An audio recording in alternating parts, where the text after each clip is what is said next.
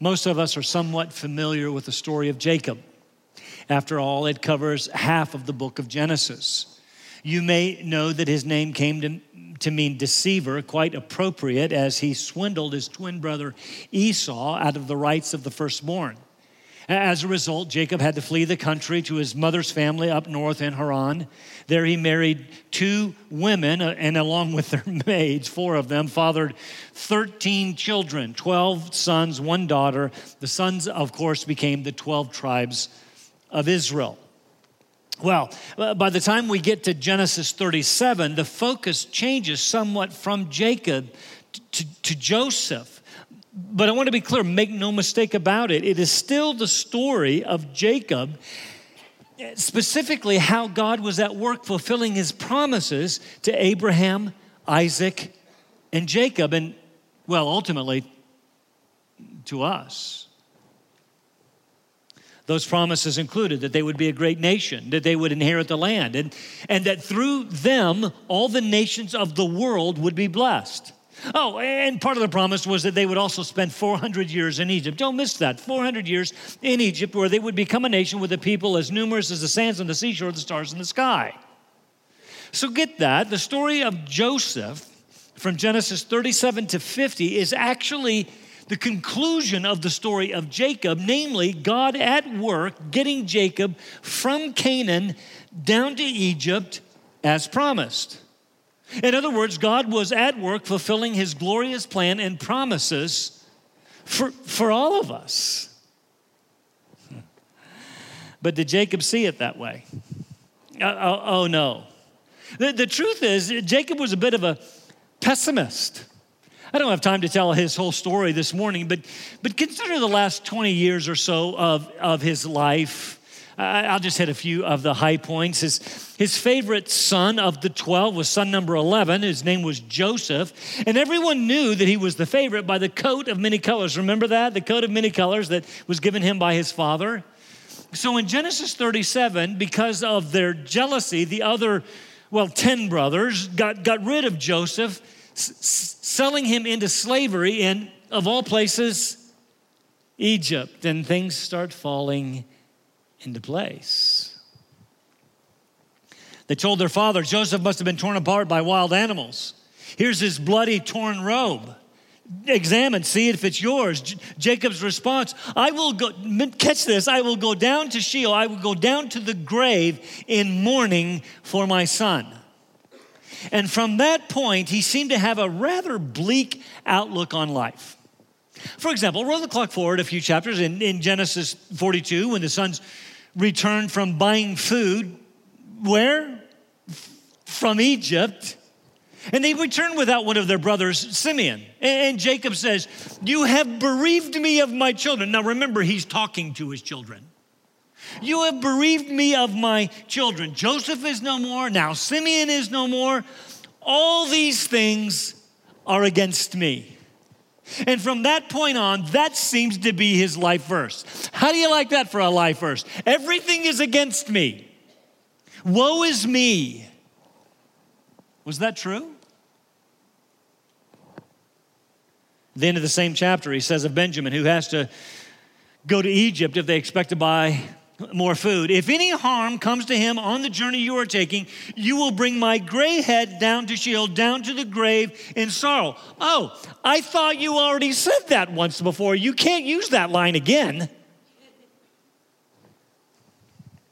Next chapter, 30, 43. When he agrees to let Benjamin go, he says in verse 14, If I am bereaved, I am bereaved. Again, woe is me. Chapter 45 when the brothers come back and tell Jacob that Joseph, Joseph is alive, he says, I will go and see him before I die. And in chapter 46, when he sees Joseph, the first thing he says, Now I am ready to die. And he lived for 17 more years. chapter 47, he meets Pharaoh and he says, See him shaking his head, the years of my pilgrimage have been have been uh, 130. Few and un- 130, few and unpleasant have been the years of my life. Nobody knows the trouble I've seen. Nobody knows my sorrow. The truth is, Jacob was a pessimist. And as such, he evidenced little trust in God. Could it be said that he kept his eyes on his circumstances rather than, listen, the God of his circumstances? In the latter part of his life, he always assumed the worst. Everything is against me. Was that true? Nothing could be further from the truth.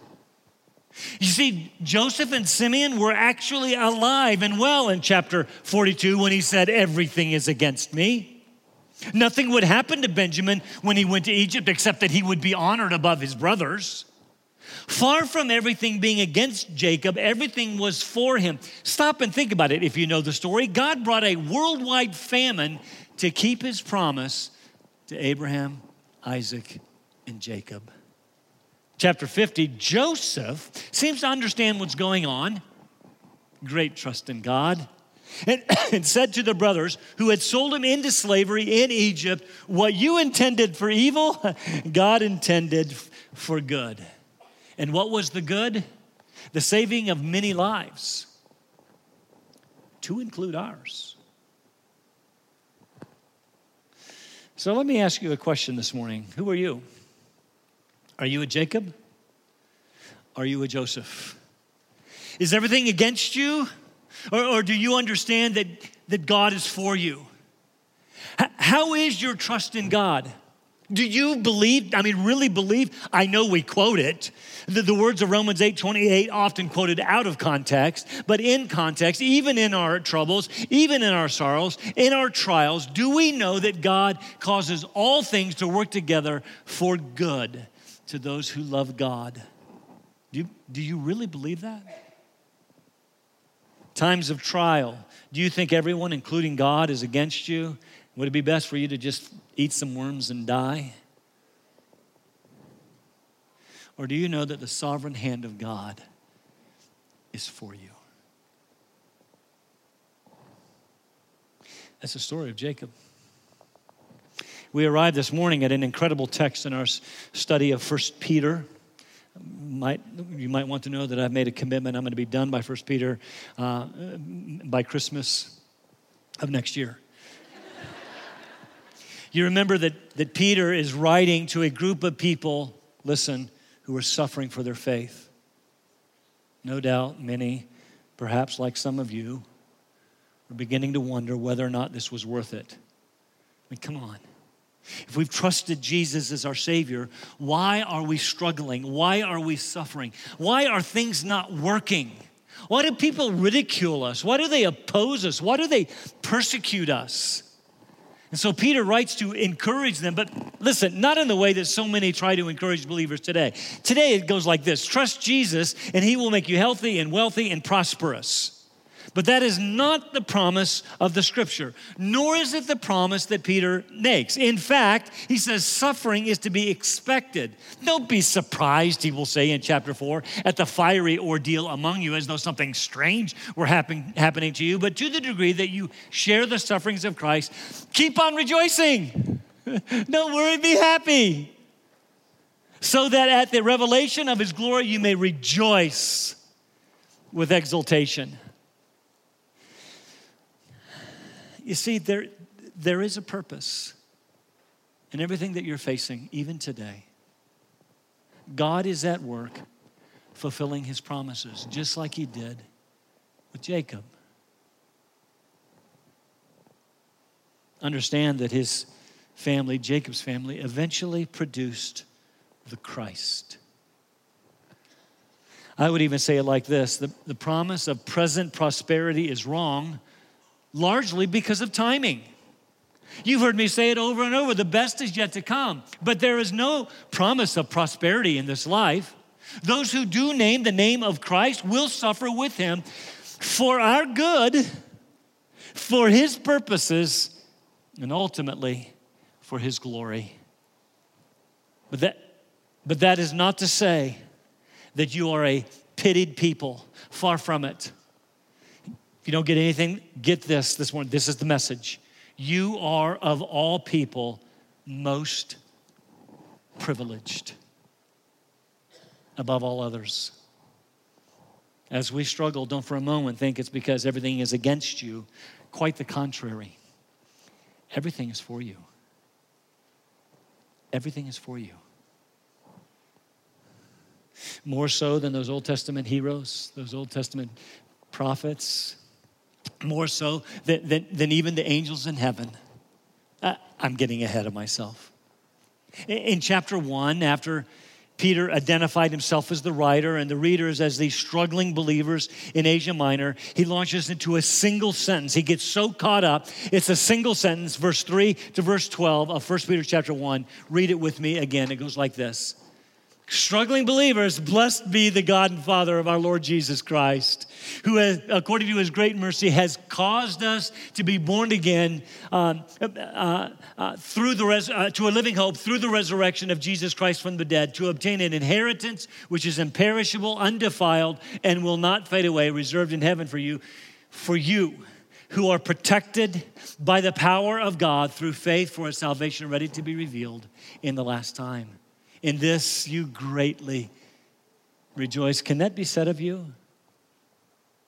In this you greatly rejoice, even though now, for a little while, if necessary, you have been distressed by various trials, so that, here's a purpose, so that the proof of your faith, being more precious than gold, which is perishable, even though your faith is tested by fire, may be found to result in praise and glory and honor at the revelation of Jesus Christ. And though you have not seen him, you love him. And though you do not see him now, but believe in him, you greatly rejoice with joy inexpressible, full of glory, obtaining as the outcome of your faith the salvation of your souls. Our text today. As to this salvation, the prophets who prophesied of the grace that would come to you made careful searches and inquiries, seeking to know what person or time the Spirit of Christ within them was indicating as he predicted the sufferings of Christ and the glories to follow. It was revealed to them, these prophets, that they were not serving themselves, but you. Because everything's for you. And these things which have now been announced to you through those who preach the gospel to you by the Holy Spirit sent from heaven, things into which angels long to look. And by implication, they can't because the gospel is not for them, it is for you. Because everything's for you. Peter compares his readers' knowledge and experience with that of prophets and angels and suggest here that what we have is superior to both of them because we are a people most privileged, not pitied, most privileged. And we broke that very long sentence into three parts. I squeezed four sermons out of them praise for salvation, suffering in salvation, and then our text today, prophecy of salvation. We looked at the first two parts, praise for and suffering in salvation, which brings us to verses 10 to 12 this morning, the prophecy of salvation. But as I looked at it, that again this week, I thought, you know, that really only covers part of it. You, you see, what was prophesied in the Old Testament, others then announced or proclaimed or preached to the readers in the gospel. This gospel that angels right now long to peer into to, to, to look at. The, the idea is that they, they would go to great trouble. It's not like that they're just in heaven, kind of looking over the parapets of heaven going, hey, let's go on, what's going on with those humans down there? Oh, no, no, no. They are intensely interested in what's going on with us because it is for us. So there's a historical, prophetical look at salvation. There's a present proclamation of this salvation in a cosmic, that is, an otherworldly look. And that other world is amazed at this salvation. So if I were to retitle it, I suppose I would call it Everything is for You. Do you, do you believe that? Have you ever thought it would have been so cool to live at the time of the Israelites? I, I have. That'd have been so cool. And, and to watch God unleash a, a, plague or two here or there, to split the Red Sea and then make it cover all those Egyptians, and, and, and to strike a, a rock and cause water to come from it. As if those times were greater than our own. They are not. They point to the greater fulfillment in which we now live. Yes, I know that we live in a broken world. Yeah, yes, I know that people oppose our faith. I know that we are living right now uh, in the, the good old US of A. We are living in an increasingly hostile world. But know this everything, in the midst of it all, everything is for you. You are living in the fullness of the salvation that was prophesied. Here's the point you have it all. Look at it with me, starting with the prophecies of the gospel of this grace to come to you. As to this salvation, he says, pointing back to verses 8 and 9, where Peter said, Though you don't see him, you love him. You don't see him now, you believe in him. You greatly rejoice with joy inexpressible, full of glory. Was this happening with them?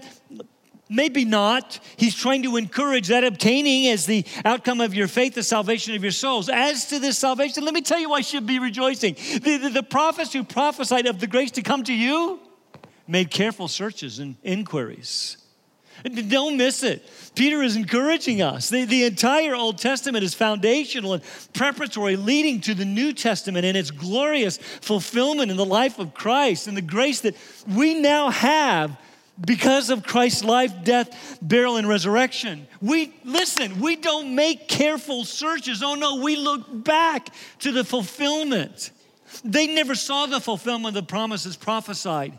We see it, and we are then a people of all people most blessed. Prophets throughout. Hear this, brother and sister prophets throughout Moses, all the way through Malachi. Whoever's your favorite prophet prophesied. Yes, they were talking about Israel and the consequences of her obedience and her disobedience, but that was secondary to the pro- prophecies concerning the grace that would one day come to you.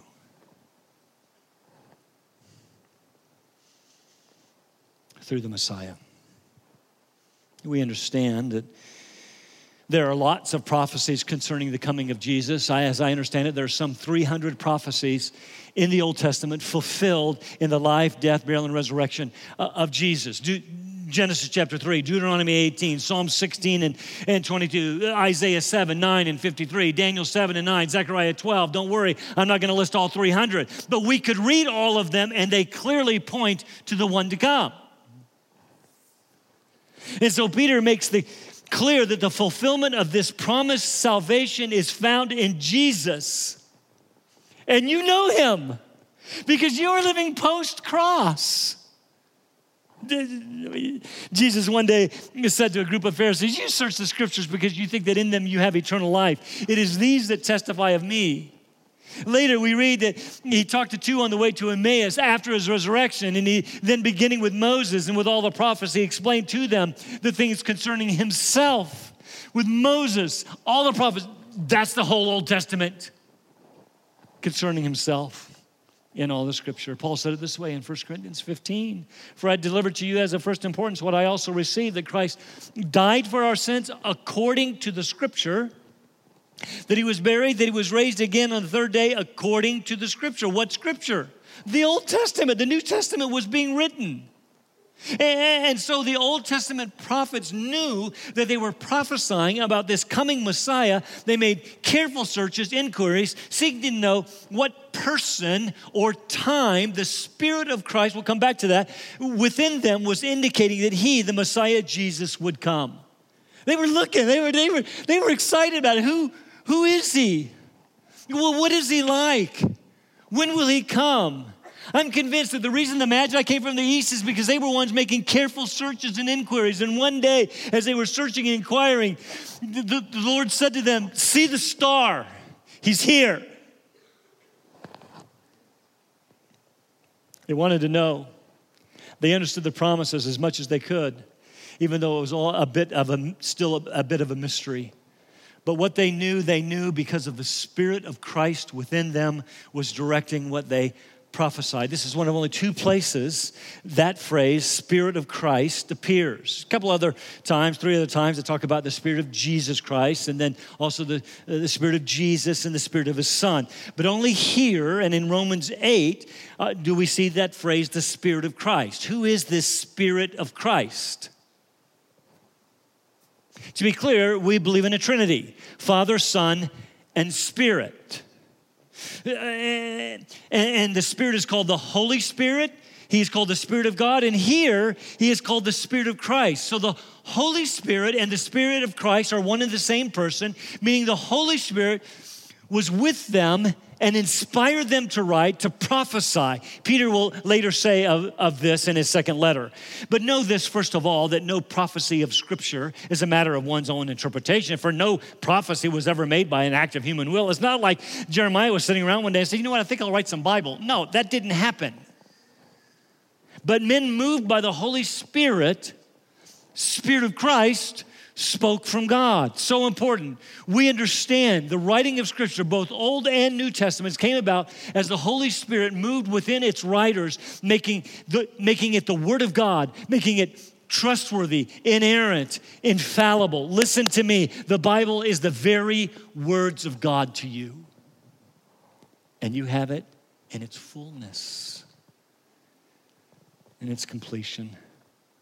As they wrote, it was revealed to them that in some way this coming of, of the Messiah would result in his sufferings and the glories to follow. Clearly, the sufferings refer especially to his Passion Week, culminating in the cross.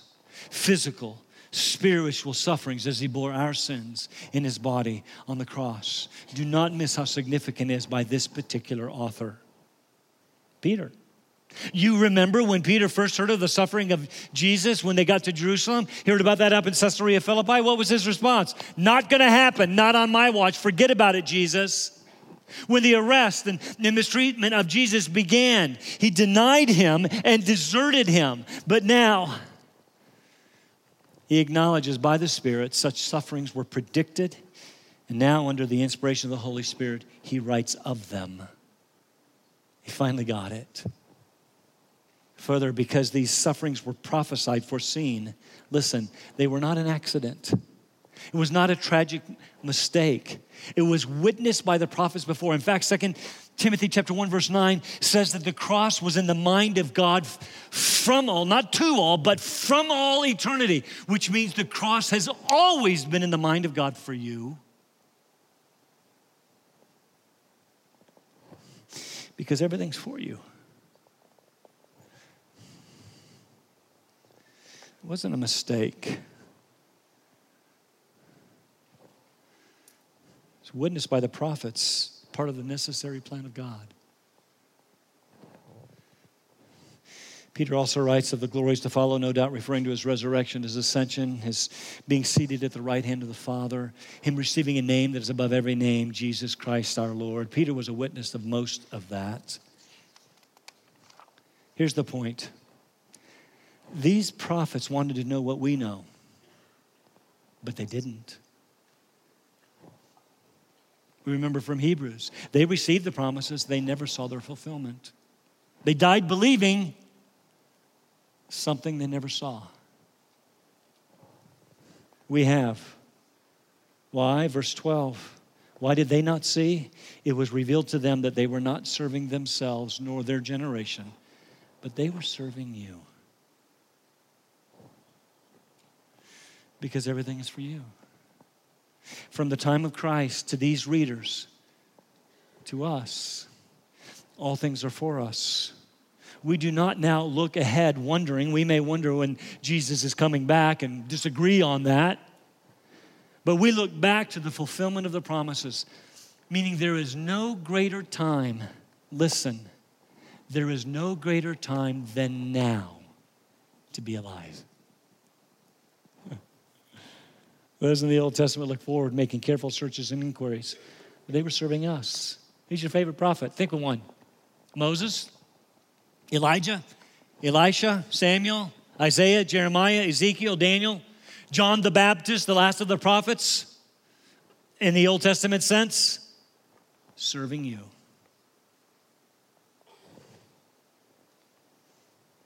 And the prophecies made and the things which have now been announced to you through those who preach the gospel, the good news to you. The Old Testament prophecies were for us.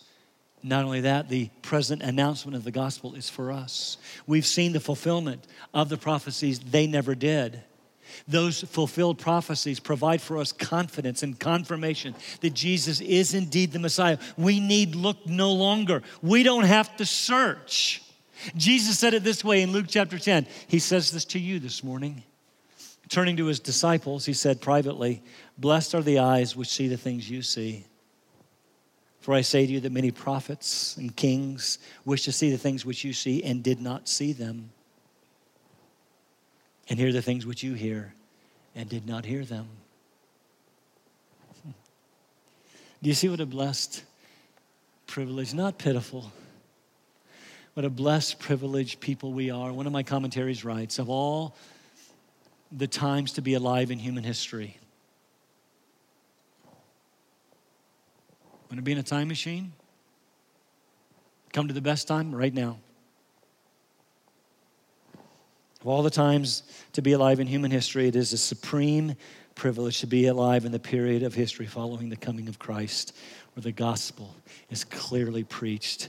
Through the witness of those who saw and heard Jesus, subsequent generations, that's us also here, uh, also see and hear. Notice they preached the gospel to them by the Holy Spirit sent from heaven. That's an interesting statement, probably referring to Pentecost.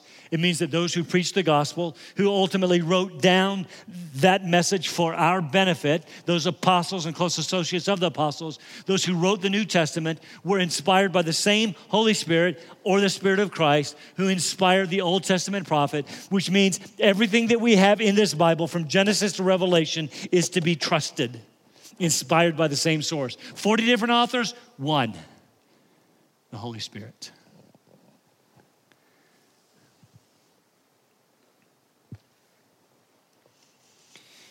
Lastly, the, the reader's experience is superior historically to the prophets. It, it's superior because we have the gospel preached to us in its fullness and its completion, but it is also superior cosmically otherworldly than the angels. Again, their knowledge and experience, the readers, and our knowledge and experience is superior to the angels. For this salvation is simply things into which they long to peer, in which they long to look. And the implication again is they cannot because the gospel is not for them. I've shared this before, but it bears repeating. I finish with these thoughts. Quite often, I will attend a funeral where someone, the pastor or, or, or someone well intentioned, talking about this deceased, will suggest everything is okay because the departed is now an angel in heaven. God, you've, how many you heard that before? God needed another angel, and so he took our loved one away. They are now watching over us as some kind of guardian angel. Now, now I get the idea the loved one was so special, sweet, and kind that he or she must now be an angel because of our touched by an angel view of angels. Or maybe we have this mental picture of becoming angels ourselves, complete with white robes, wings, halos, and harps floating around on clouds as we get to heaven. I desperately hope that doesn't happen. And it won't. I have several significant problems with this idea that people become angels. First, to state the obvious, it is clearly unbiblical. Nowhere does the Bible say people become angels upon their deaths and ascend to heaven. Think about it. The corresponding truth would be if they don't go to heaven, where do they go? Then they become little demons? No. Second, listen carefully. For a person to become an, to become an angel, and I made a big point about this about a year and a half ago. For a person to become an angel would be a demotion. It'd be a demotion. What do I mean? When humanity was created, we alone were created in the image of God, not angels. And so the truth is, when we die, we don't become angels. We, we remember from our study in Hebrews that angels are simply servants, ministering spirits sent to, to, to render service for those who will inherit the kingdom of God, those who will inherit salvation. Further, we through the gospel have become not servants of God, although we serve, but we become children of God. So if we become angels, when we go to heaven, we go from being children to servants. That's a demotion. Why do you do you ask, do I get so hot and bothered about this? Because I believe this false and unbiblical teaching horribly diminishes and demeans the cross of Christ. Christ did not humble himself in the incarnation to become a man, to die for sinners, to make us servants. He died for sinners, created in God's image to make us sons and daughters of the living God. And that is what you are, of all people, most blessed. Third objection the gospel of Jesus Christ is for people, not angels. There were angels like people who rebelled against God and were cast out of heaven. As a consequence, no hope of redemption for them. Second Peter 2 says that God did not spare the angels when they sinned, but cast them into hell, reserved for judgment, because angels were not created in the image of God. And the gospel, I say this perhaps painfully, but truthfully, the gospel is not for them. These are things in which angels long to look. They love to see the gospel at work in your lives. They are ministering servants sent to make sure this happens for us. To those who inherit salvation. So, for these reasons more, I want to correct this idea that at death, people are demoted to being servants, angels. Rather, we receive glory in his presence as sons and daughters of God. That is where we are headed to the glory reserved for children of God. Even the angels who long to look into this um, salvation we enjoy, even they rejoice in heaven, Luke 15 tells us, over one sinner that repents. Even, un, even angels understand everything is not against us, everything is for us. So, when things are tough, and they may be tough right now, when things are difficult, challenging, speak this truth. Don't stop listening to yourself. You know, most of you would have a better night's sleep if you would stop listening to yourself and speak truth to yourself. Isn't that true? When I woke up at 1:45 this morning, it took me 45 minutes to go back to sleep because I'm listening to myself. I, at some point, I tell myself, "Will you just shut up?" I'm not supposed to say that up here. Sorry. I have little kids come up to me. We're not allowed to say that in our house. Sorry. Seriously, I'm sorry. Speak truth to yourself, okay? Stop listening to yourself. You are a child of the living God. He has not forgotten you, He is not against you, and all things are for you prophets, the gospel, angels, for you, so that you can rejoice with joy inexpressible full of glory.